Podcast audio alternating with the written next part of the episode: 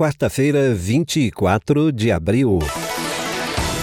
Unis cedia Congresso Internacional em Varginha e você vai saber como está o evento. Guia revela práticas adotadas por bancos em temas de interesse da sociedade. Os fatos locais e regionais com explicações precisas e interpretações equilibradas na construção do conhecimento. Agora na Van, Conexão Vanguarda. Conexão Vanguarda. Produção e apresentação, Rodolfo de Souza. Olá, bom dia. Estamos juntos mais uma vez aqui na Van FM, de segunda a sexta neste horário e em quatro boletins de um minuto pela manhã às nove, à tarde às duas, quatro e seis horas. Você fala com a produção em nossos perfis oficiais no Facebook e Twitter, onde também é possível ouvir em podcast a íntegra do programa de hoje. É jornalismo na construção do conhecimento. Palestras, minicursos e atividades culturais marcam o quinto Congresso Internacional do Grupo Unis na cidade universitária e também em Três Pontas, São Lourenço, Cataguases e Pouso Alegre.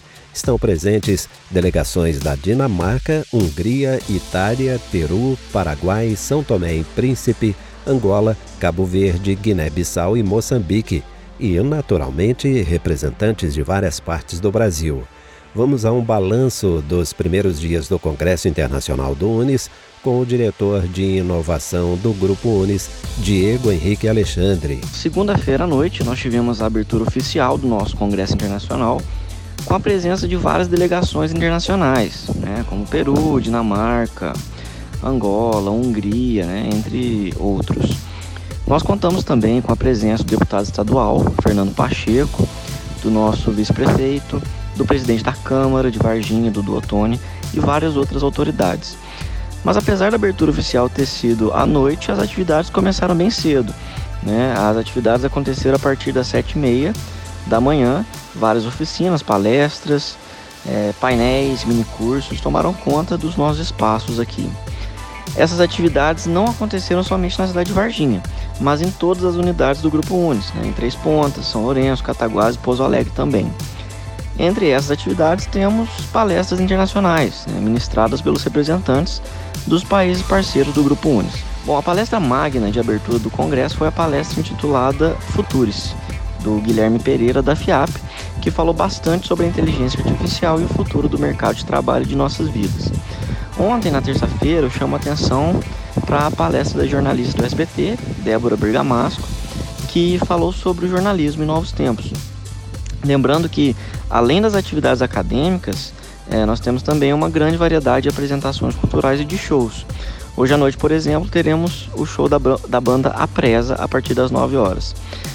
As atividades se estendem até o dia 27. As inscrições ainda podem ser feitas pelo site do Congresso, né, que é ci.unis.edu.br. Mas não perca tempo porque algumas atividades já se esgotaram, né? Já não dá mais para fazer inscrição. Aliás, o evento do Unis continua em pauta aqui no Conexão Vanguarda. No Conexão Vanguarda.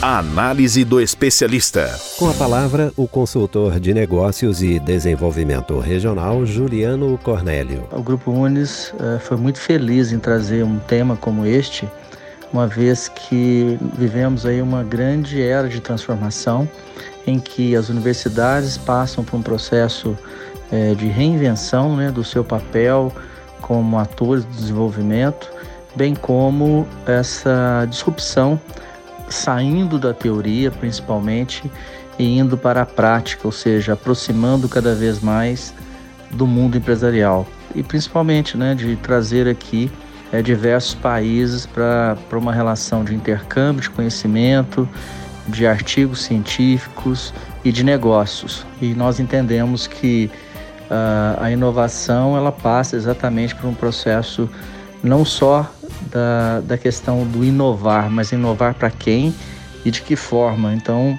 é, eu vejo que esses encontros, né, sobretudo com relação à, à, possibilidade da empresa estar mais presente no mundo acadêmico, com certeza é, causa disrupção. Portanto, a inovação é a palavra da ordem e a disrupção faz parte de todo esse processo de transformação. Toda quarta-feira, o consultor de negócios e desenvolvimento regional, Juliano Cornélio, fala aqui no Conexão Vanguarda. Amanhã você acompanha mais informações do Congresso Internacional do Unis aqui em Varginha. Depois do intervalo, Guia revela práticas adotadas por bancos em temas de interesse da sociedade. Conexão Vanguarda. Conexão Vanguarda. Volta já. De volta. Conexão Vanguarda. Conexão Vanguarda. Levantamento do Instituto de Defesa do Consumidor, o IDEC, mostra o que as instituições financeiras fizeram em relação ao meio ambiente, direitos humanos, corrupção e outros assuntos. Agora, você faz ideia sobre para quem os bancos emprestam o dinheiro que você paga em tarifas, juros e serviços? E se esse dinheiro estivesse financiando guerras, por exemplo?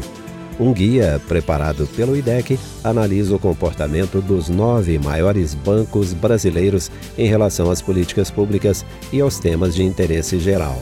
É o Guia dos Bancos Responsáveis. Quem comenta é o coordenador do PROCON Assembleia de Minas Gerais, Marcelo Barbosa. Bom, na verdade, são 18 temas relacionados aos consumidores, como meio ambiente, economia, mudanças climáticas, corrupção, igualdade de gênero, direitos humanos, direitos trabalhistas e impostos. Temas setoriais como armas, alimentos, florestas, setor imobiliário, habitação e mineração, óleo e gás e geração de energia e outros também, totalmente operacionais, que são diretamente ligados aos direitos do consumidor: transparência e prestação de contas, inclusão financeira e remuneração.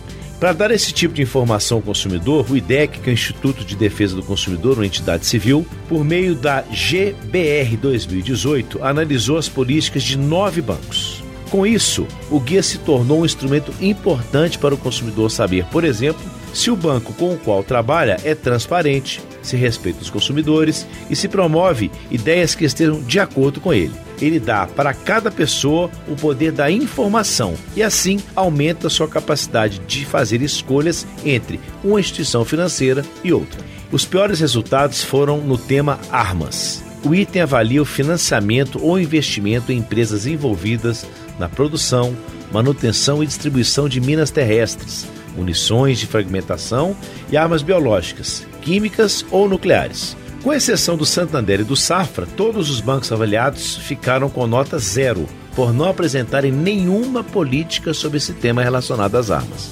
No momento em que se discute a legislação sobre o assunto, a questão da posse de arma é importante entender qual o posicionamento do banco nesse tema. Por isso que ainda ficamos a desejar. Aí o comentário do coordenador do Procon Assembleia de Minas Gerais, Marcelo Barbosa. O guia completo pode ser acessado nas redes sociais do Conexão Vanguarda daqui a pouco. Rodolfo de Souza e o Conexão Vanguarda. Esse foi o Conexão Vanguarda desta quarta-feira, 24 de abril. Nós voltamos amanhã, às 11h15. Na sequência, tem o Jornal de Vanguarda. Um abraço para você e até amanhã. Conexão Vanguarda. Conexão Vanguarda. Produção e apresentação: Rodolfo de Souza.